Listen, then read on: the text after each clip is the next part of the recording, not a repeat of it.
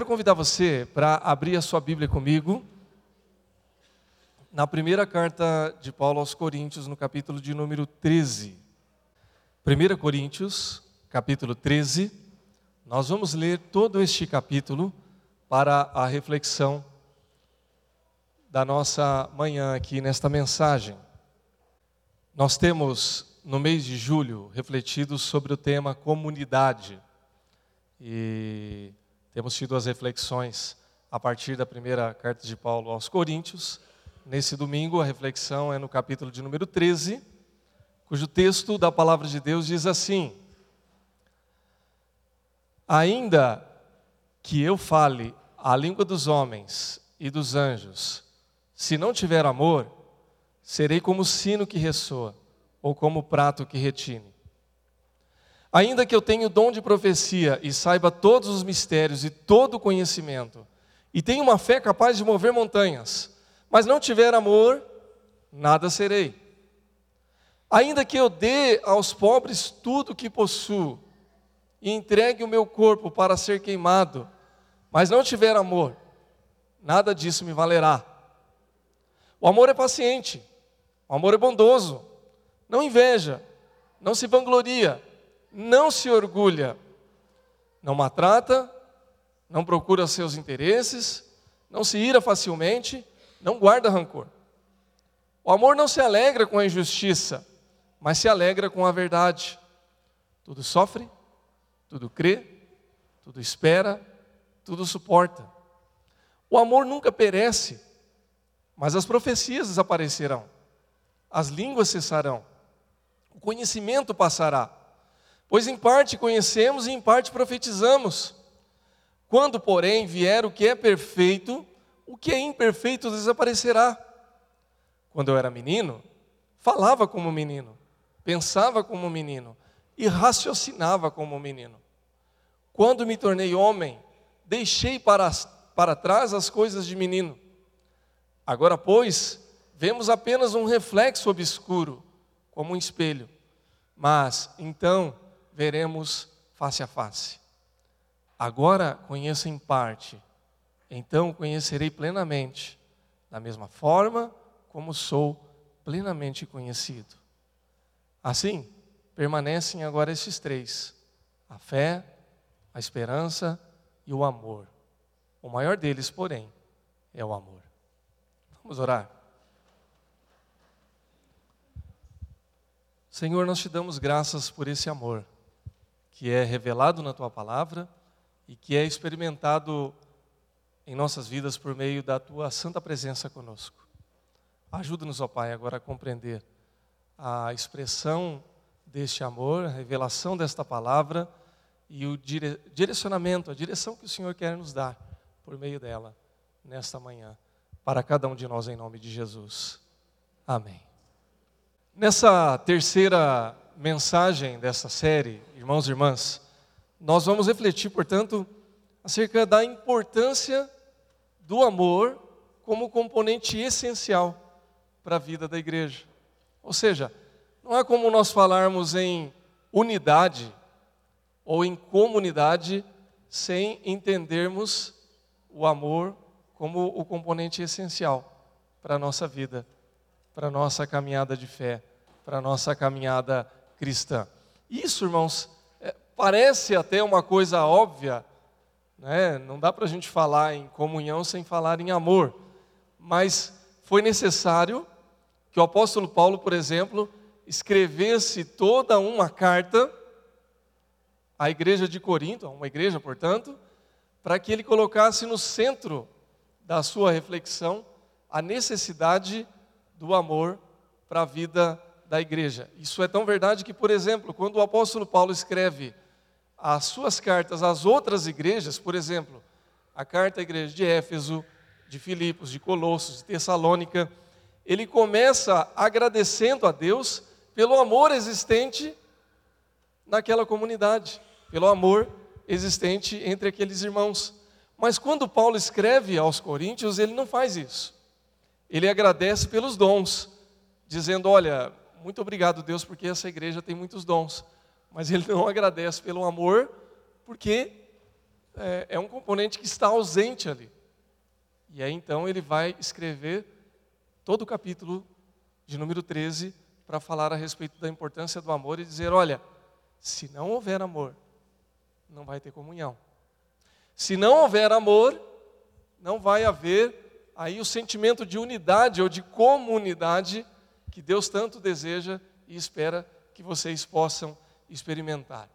O problema, irmãos, é que quando nós falamos de amor, especialmente nos dias de hoje, a gente precisa é, buscar definir bem o que é que nós estamos querendo dizer.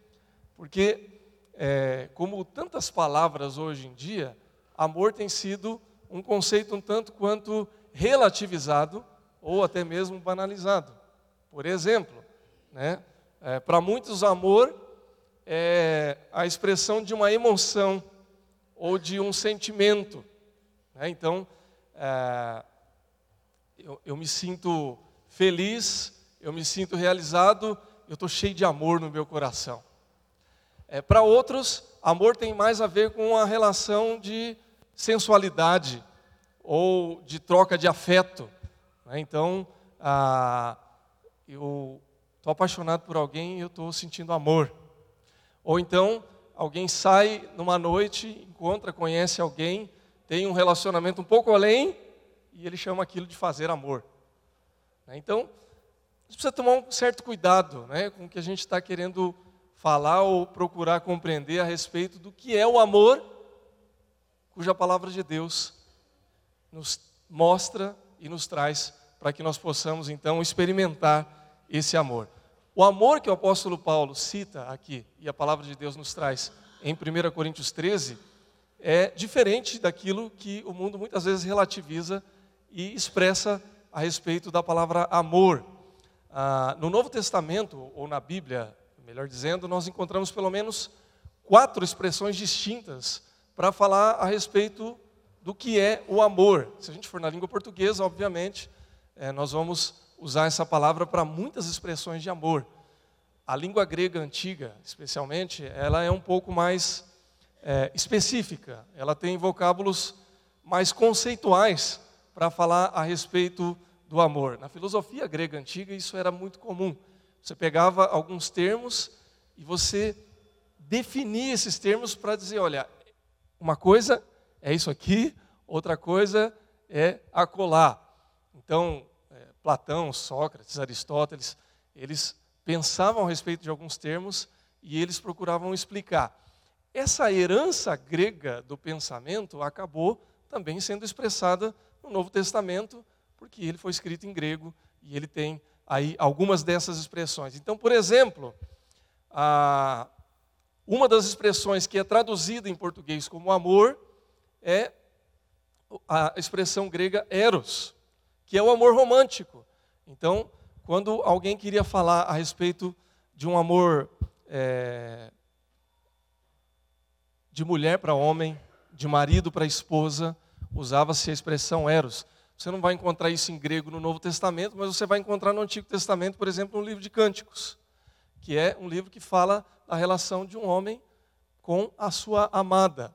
Então, é um tipo de amor, amor eros. Você tem o amor filia, que é o amor de amizade, o sentimento de amizade e companheirismo que nós temos uns com os outros. Então, quando você tem um amigo, uma amiga que você gosta muito, que é muito chegado, né, você usa essa expressão de amor. Você diz, olha, eu amo você, mas é um amor de amizade. Jesus, por exemplo, quando ele fala com os discípulos, olha, já não chamo vocês mais de servos, mas os chamo agora, chamo vocês agora de amigos. Jesus está expressando a filia, o amor de amizade. Há um amor que a gente fala pouco mais é, na, na, Bíblia, mas que a gente expressa muito, que é o amor estorgê, que é o amor entre familiares. É o amor que você tem com seu irmão, com a sua irmã, seu filho, sua filha, seu pai, sua mãe, seu tio, sua tia, avô, avó. É um amor familiar. É uma forma de expressar o amor também, mas é um outro sentimento. Por exemplo, eu amo os meus amigos, mas eu não consigo comparar o mesmo nível de sentimento com o que eu amo meu filho, minha filha. É uma outra expressão de amor, mas a gente chama de amor. E por fim, nós temos a expressão que o apóstolo Paulo traz aqui no capítulo 13, e nós vemos em outras partes do Novo Testamento também, que é o amor ágape, que é um amor que traz a, a ideia ou o conceito de algo que é perfeito e incondicional.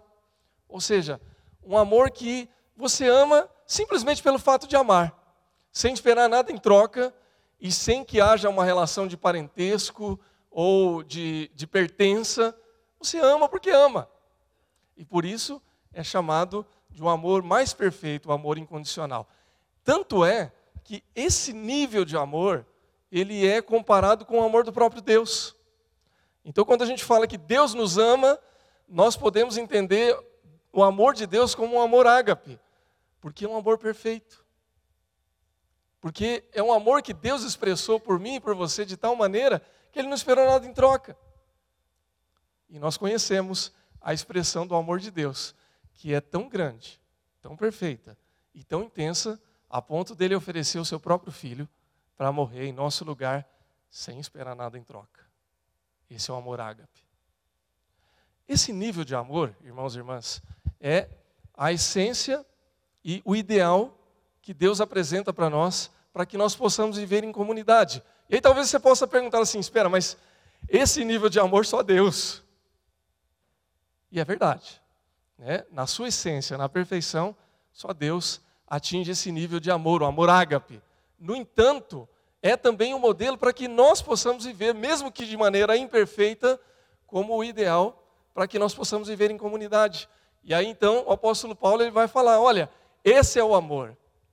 O amor é maior do que todas essas coisas, e é esse amor que nós devemos buscar como ideal para a nossa vida, para a nossa realidade, para a nossa comunidade. O amor ágape. O amor que é a expressão do sentimento ou da ação do próprio Deus para a minha e para a sua vida. E aí nós vivemos uma igreja em comunidade. Amém, irmãos?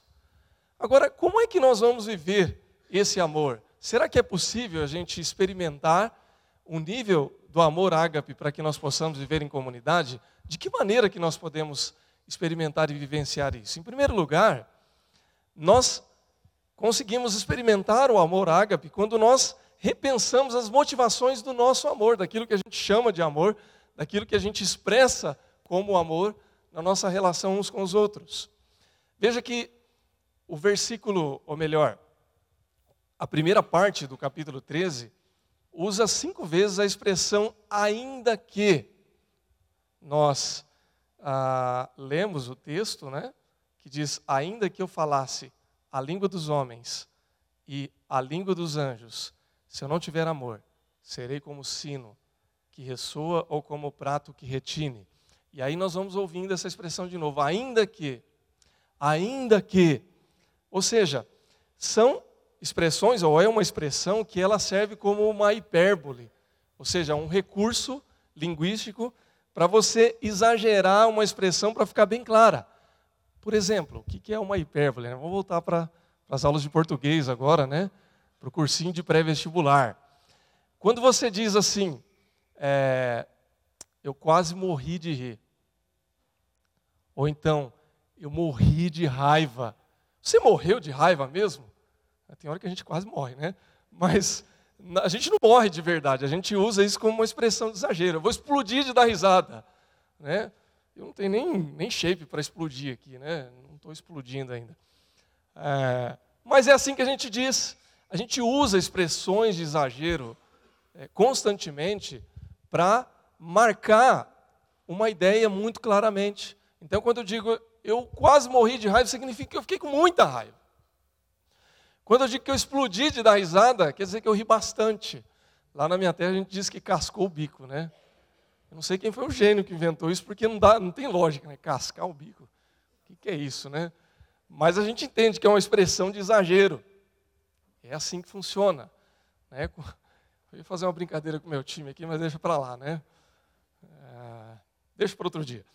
O fato é que ainda que, é uma expressão de exagero. Paulo diz assim: ó, ainda que eu falasse a língua dos homens e dos anjos, ninguém fala todas as línguas. Mas ainda que eu falasse, sem amor nada seria. Ainda que eu desse todos os bens para os pobres, olha, irmãos, tá difícil, hein? Mas ainda que eu desse, né? Ah, não tem muita coisa para dar, mas eu não posso dar, irmão, não vai ter jeito. É, posso dar algumas coisas, né? Eu não sou, não sou Francisco de Assis, né? Eu tenho filhos para criar. Eu não vou dar todas as coisas para os pobres. Mas ainda que eu desse, sem amor nada seria.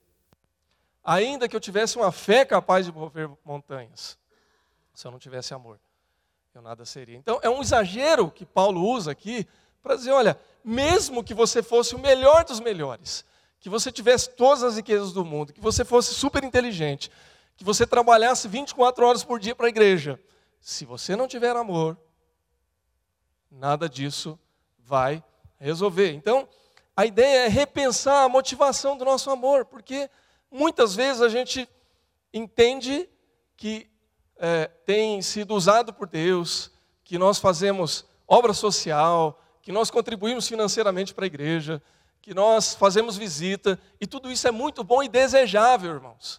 Não, vê que Paulo ele não despreza essas coisas. Essas coisas são importantes. No entanto, sem amor, ainda vai ser insuficiente. E ele toma como base o próprio exemplo da igreja de Corinto. Ah, tudo que Paulo está falando aqui, inspirado por Deus no capítulo 13, ele, direto ou indiretamente, está relacionando com os problemas da comunidade de Corinto. Por exemplo, ah, nós já falamos aqui no início da reflexão que essa igreja ela tinha muitos dons, mas ela não é elogiada pelo amor que está em falta. E esses dons, embora é, denotem a presença do Espírito Santo na igreja, está muito claro, mas mostram também que essas coisas não estão ajudando a igreja a caminhar em unidade.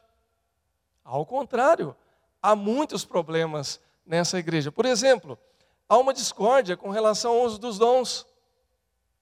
Está claro ali. Ah, os espirituais, entre aspas, falavam em línguas estranhas sem interpretação para a igreja. Ou seja, não havia edificação na igreja. Todo mundo falava ao mesmo tempo. E ninguém era edificado porque ninguém entendia nada do que estava sendo dito, a não ser aquela pessoa que tinha sua edificação própria por orar ali em línguas estranhas.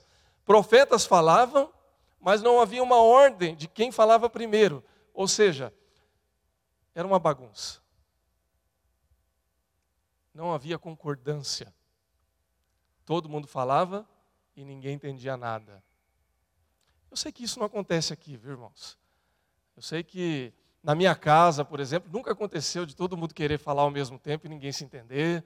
Isso acontece na minha família, não é? Não na família alheia.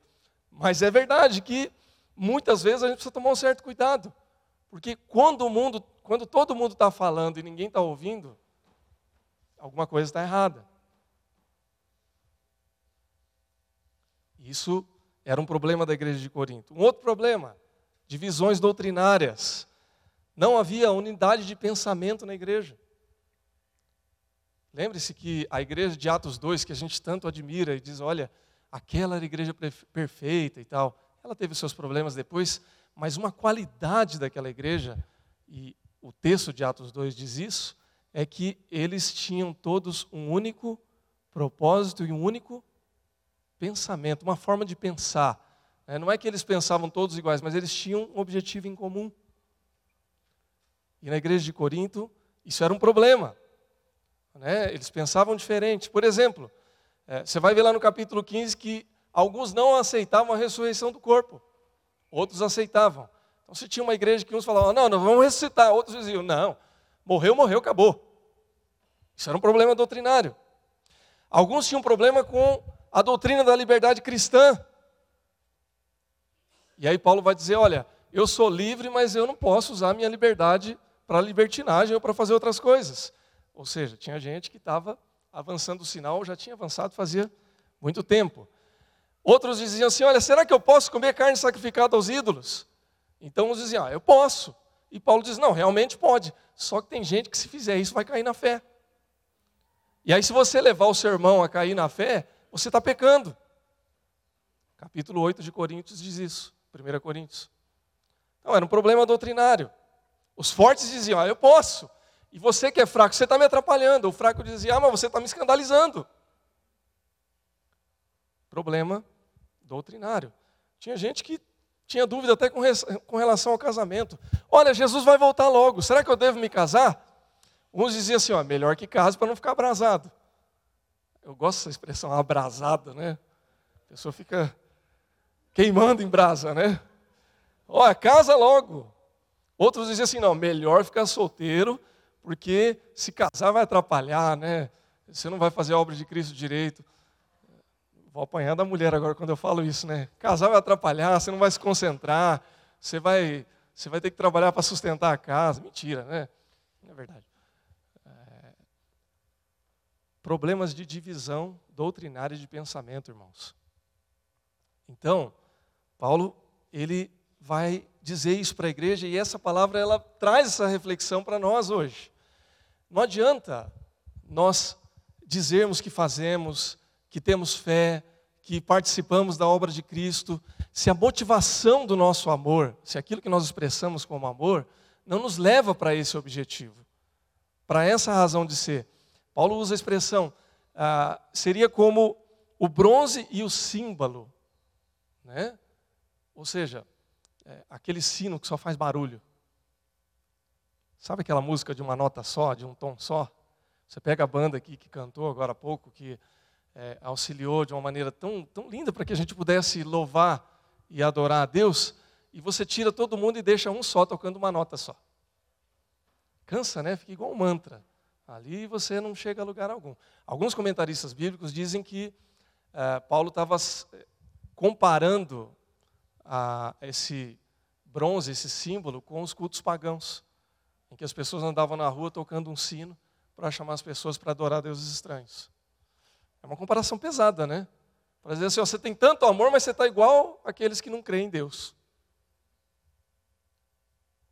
Então, o cerne da nossa reflexão é repensar o nosso amor. Será que o nosso amor ele é genuíno ou ele é apenas para, usando uma outra expressão, uma outra hipérbole, né? para inglês ver? Vale a pena a gente pensar nisso. Há uma frase que eu gosto muito que diz assim que o amor ele revela muito mais a respeito de quem ama do que de quem é amado.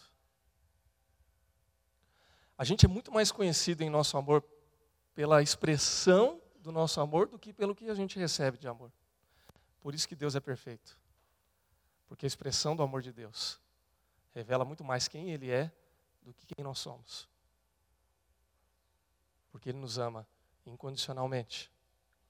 Então, se nós repensarmos as motivações do nosso amor, nós vamos ter é, um relacionamento muito melhor com Deus, com o nosso próximo, com a nossa igreja, com a nossa comunidade. Amém, irmãos?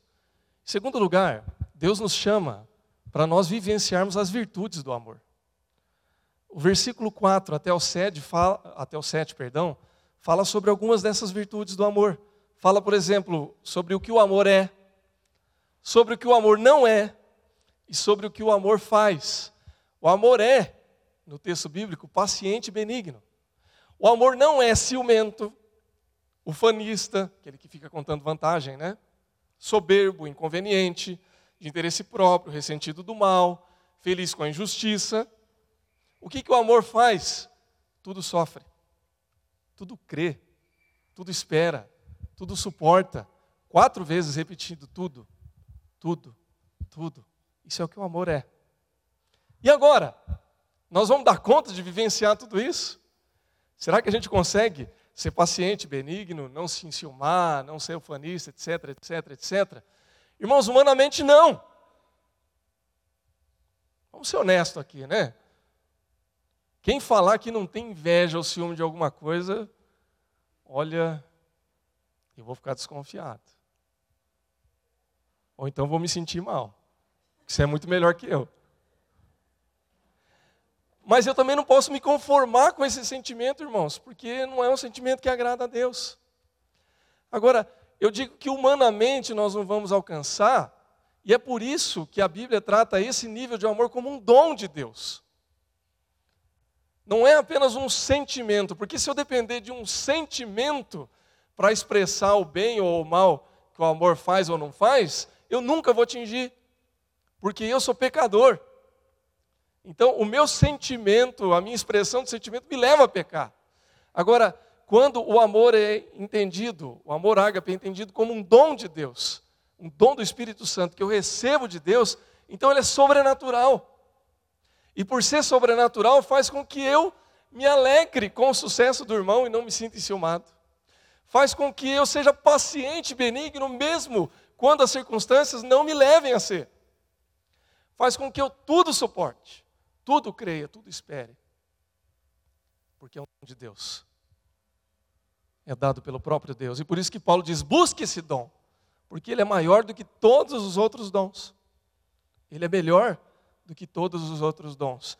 Veja, a igreja de Corinto tinha dificuldade com a paciência, com a benignidade, com o relacionar-se com o próximo.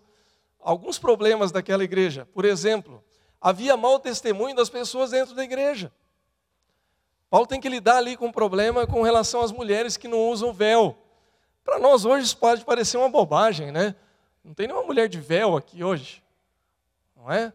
E as mulheres cantaram aqui, nós vamos ter mulher falando aqui ao final do culto, dando aviso, como é, as mulheres são tão importantes na vida da igreja hoje. Eu brinco, né, que quando a gente chama a mulherada aqui no dia das mães ou dia das mulheres, não sobra ninguém no banco. Mas nos tempos do Novo Testamento, haviam diferenças culturais muito grandes.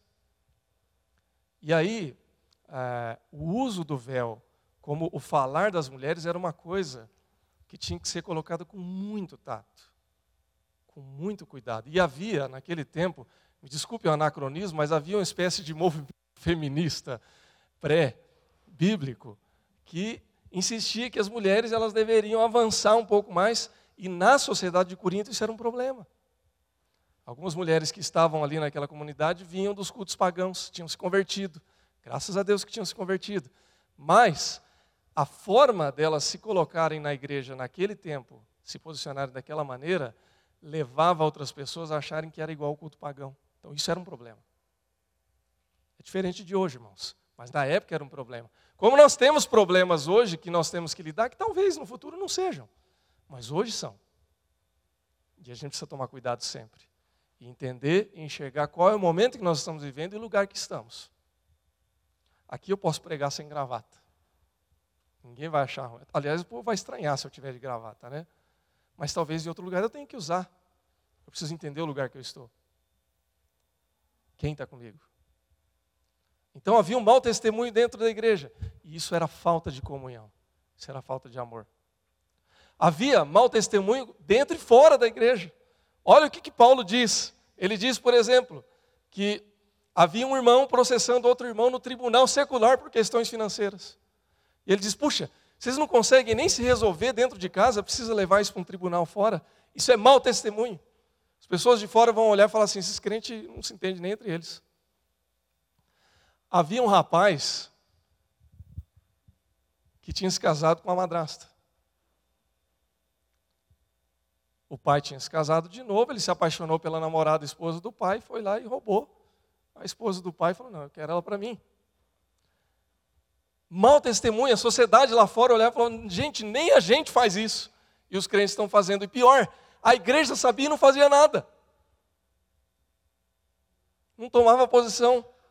Ah, tá tudo bem, tá tudo tranquilo, vamos em paz, deixa para lá. Isso é um problema. E essas coisas só seriam superadas pela presença do amor. Só vivenciando o amor, e isso era necessário que fosse como um dom de Deus mesmo para suportar, para se relacionar, para entender, para exortar, para corrigir. Talvez alguém possa pensar, por exemplo, ah, mas se processou num tribunal é porque, de certo, era caloteiro, deu golpe, alguma coisa. Pode ser, irmãos. Pode ser. A gente não sabe exatamente do que se trata, mas se foi para um processo, alguma coisa grave seria. Mas será que não seria o caso de sentar primeiro, conversar, tentar resolver? Para depois levar para uma outra instância? O problema, irmãos, é que muitas vezes a gente tem mais paciência com os de fora do que com os de casa. Você está no trabalho, você leva desaforo. A pessoa te trata mal. Às vezes você tem ali uma situação que, que é dura e você releva. Chega na igreja, pessoa às vezes faz um negócio que você não gosta, você fica com ódio da pessoa. Ah, eu não vou mais nessa igreja porque eu não fui cumprimentado. Ah, aquele meu irmão olha estranho para mim. Ah, aquela irmã, eu não gosto do jeito dela. A gente não tem paciência. Não gosto desse pastor, muito magrelo. Palmeirense ainda. A gente não tem paciência. Não é? Então, Deus quer nos mostrar que é necessário que a gente tenha o amor como um dom e uma característica na nossa vida de fé cristã, para que a gente possa suportar, se relacionar, amar, ser paciente, ser benigno, não contar vantagem. Outra coisa, né? a, Aqui diz que o amor não é ciumento. Vocês já repararam, gente, que quando tem um velório, uma desgraça, alguma coisa ruim acontece, a gente se une, a gente se move, a gente até apoia, né? Mas quando a gente vê o sucesso do irmão, a gente fica assim. Nem sempre a gente consegue demonstrar a alegria que o irmão gostaria que a gente se alegrasse. Às vezes a gente fica enciumado. Né? Nós temos um problema cultural no Brasil também, que a gente odeia o sucesso alheio. Se não odeia, pelo menos se incomoda, né? Ó, trocou de carro, fez uma viagem bacana, certeza que está dando golpe. Né? Ah, não, não é possível que esse cara estava tava igual eu até esses dias, agora ele está melhor do que eu. É, alguma coisa está errada. Ou então fala assim, olha, não, ele é honesto tal, mas ó, eu se eu fosse você, eu não tinha comprado, você não vai aguentar pagar. Não, isso aí, esse carro aí, não, isso é bucha. Né? Certeza que o seguro é muito caro, é muito visado. A gente não consegue se alegrar com a alegria dos irmãos. Né? Deus chama a gente para isso também. Então, isso é o amor, né? que não é ufanista, não é soberbo, não é inconveniente. A soberba é o outro, o outro lado. Né? Você melhora um pouquinho, você já acha que está já começa a olhar de cima para baixo, assim, né? E a ideia de comunidade é que todos estejam na, no mesmo nível, né? que a gente olhe olho no olho, que eu não me sinta melhor que meu irmão, mas que eu me sinta devedor do meu irmão, e ele sinta devedor, né? não é o que a Bíblia diz? Que a gente deva apenas o, o amor. Então, quando nós vivenciamos as virtudes do amor, buscamos o dom do amor em primeiro lugar, vivenciamos na prática o que é esse amor. Amém, irmãos? Por fim, nós precisamos ter Jesus como centro desse amor. Paulo fala dos dons e ele diz que todos os dons são passageiros, né? tudo vai passar e vai restar apenas o amor. E aí ele vai falar da fé, da esperança, do amor e no final ele vai dizer: desses o maior é o amor. Quando passar aquilo que é imperfeito, vier o que é perfeito, então todas as coisas passarão o amor permanecerá. Irmãos, todas as coisas vão passar, o que é perfeito é Jesus Cristo. Jesus é a essência do amor perfeito, Jesus é a essência da perfeição e Jesus é eterno. É aquele que era, é aquele que é, é aquele que continuará sendo. É o Senhor Jesus. Então, a igreja ela só vive a plenitude do amor e por consequência da unidade quando Jesus é o centro desse amor. Quando Jesus é o centro da igreja. Quando a igreja ela é plenamente cristocêntrica, quando o nosso discurso revela Jesus, quando as nossas prioridades revelam Jesus e quando a nossa vida ela expressa esse amor que vem do próprio Jesus. Paulo ele se preocupa com a igreja de Corinto e ele diz assim: olha, ah, nós precisamos andar naquilo que é perfeito. Ele vai falar de alguns problemas da igreja. A igreja tinha, por exemplo, dentre tantos problemas que nós já falamos aqui, ah, ela tinha um culto terrível. Era um culto que era para homens e não para Deus. Era um culto que não revelava Jesus. Por exemplo, a ceia deles era um desastre. Eles tinham ali, não era exatamente uma santa ceia como nós fazemos aqui no, no domingo, mas era uma celebração como a ceia, em que as pessoas levavam alimentos e bebidas para que eles pudessem comer tudo em comum levava carne, levava o pão, levava o vinho, levava as bebidas, e era para sentar e em comunidade todos comerem. E era justamente isso que não acontecia na igreja. Quem tinha mais condição, a gente fala da carne aqui, irmãos, hoje a gente tem aquele churrasquinho de Deus, né? Que é tão bom. Né? Eu gosto de falar que é de Deus porque eu gosto, é bom. Né? Eu acho que Deus me dá essa oportunidade. Né? E é gostoso. Mas carne era uma coisa escassa naquele tempo. Não era para qualquer um. Então, chegava aquele irmão rico, levava lá aquele carneiro assado, temperado, e havia pessoas ali na igreja que nunca tinham comido aquilo na vida. E chegava naquele momento e falava: finalmente eu vou saber o que é o sabor de um carneiro assado. Só que aí sentava só os ricos que traziam as outras coisas, os pobres ficavam sentados lá no fundo. E quando chegava a vez deles de comer, não tinha nem osso para fazer a gaita ali, né? Você sabe o que é fazer a gaita, irmãos? Pega aquele pedaço de osso, né? E come. Seminarista sabe o que é a gaita. Toquei bastante gaita no tempo de seminário. Então, é, havia um problema. Muita gente comia, irmãos, comia até passar mal. E outros saíam da ceia com fome. Tinha gente que bebia e saía bêbado da ceia. Bebia até cair. Olha, irmãos, eu não sei o que você pensa disso, mas a última coisa que eu posso entender é que isso é feito para Deus. Não era um culto feito para Deus, era um culto feito para homens. Não havia entendimento. Não havia ordem. Havia falta de um relacionamento genuíno com Deus. O nosso amor, o amor que Deus quer que nós experimentemos e que nós vivamos, ele tem que ser um amor cristocêntrico. Às vezes, uma igreja, ela não vive em comunhão, vive em unidade, às, às vezes pode até ter inchaço, tem bastante gente no culto. Mas nem sempre isso significa que há a expressão do amor de Deus.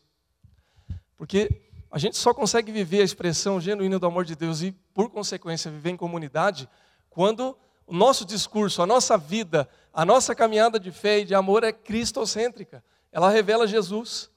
Há muitas igrejas hoje, desculpe falar isso, mas é verdade, em que você vê tudo no culto, menos a presença de Jesus. Você vê um, um culto que é antropocêntrico, como a gente é, lê nos livros, né? É uma expressão aí mais teológica. Ou seja, um culto em que a gente fala, olha, eu quero de volta o que é meu, eu quero para mim, Deus vai me dar, eu vou vencer, eu vou superar, eu vou ser o cara, eu sou super poderoso. Você não veja nada a respeito de Jesus. E esse tipo de discurso, cedo ou tarde, ele vai gerar qualquer coisa que não seja comunhão, que não seja unidade. Não é esse o desejo que Deus tem para nós.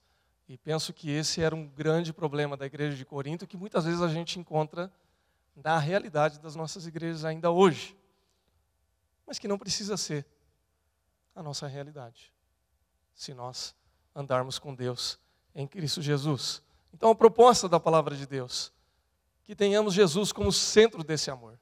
Quando nós buscamos um relacionamento com Jesus, nós vemos unidade na comunhão e na comunidade da igreja. Quanto mais andarmos com Jesus, mais amor ágape nós temos, porque ele é a essência do amor ágape. E nós vivemos então nessa comunhão, nessa unidade. Nós encerramos a reflexão com a expressão do texto bíblico que diz que nós não somos mais meninos. Quando eu era menino, eu falava a linguagem do menino. Quando eu sou adulto, eu passo a falar como adulto, a pensar como adulto. Irmãos, nós não somos mais crianças. Somos? Não somos. Nós já andamos, já caminhamos na fé. Falamos isso um pouco na escola bíblica hoje, né? A necessidade que nós temos de amadurecer na fé. Quando nós andamos em amor, em Cristo, quando nós valorizamos o dom do amor como o dom superior acima de todos os outros dons, então nós amadurecemos, nós crescemos e nós vivemos em plena comunhão. Que Deus te abençoe, que Deus nos abençoe que nós possamos viver a expressão da fé, do amor genuíno de Deus. Que ele seja o dom mais desejável e que, ao recebermos esse dom espiritual, nós possamos viver em comunhão. Deus te abençoe em nome de Jesus. Feche seus olhos, vamos orar em nome de Jesus. Pai, nós te agradecemos pela tua palavra. E nós pedimos em nome de Jesus que o dom do amor seja a expressão da vida da tua igreja aqui. Que esse amor nos ajude, Pai, a repensar as nossas prioridades, as nossas motivações. Que esse amor possa nos ajudar a ser mais pacientes, mais benignos. Que nós aprendamos a crer, a sofrer, a esperar, a ter a paciência necessária, ó Pai, em todas as situações e que o Senhor Jesus seja o centro das nossas vidas, o centro do nosso amor, o centro da nossa fé, o centro do nosso discurso, o centro da nossa espiritualidade. Abençoa a tua igreja, Pai, e derrama a tua graça sobre nós. É a nossa oração em nome de Jesus. Amém.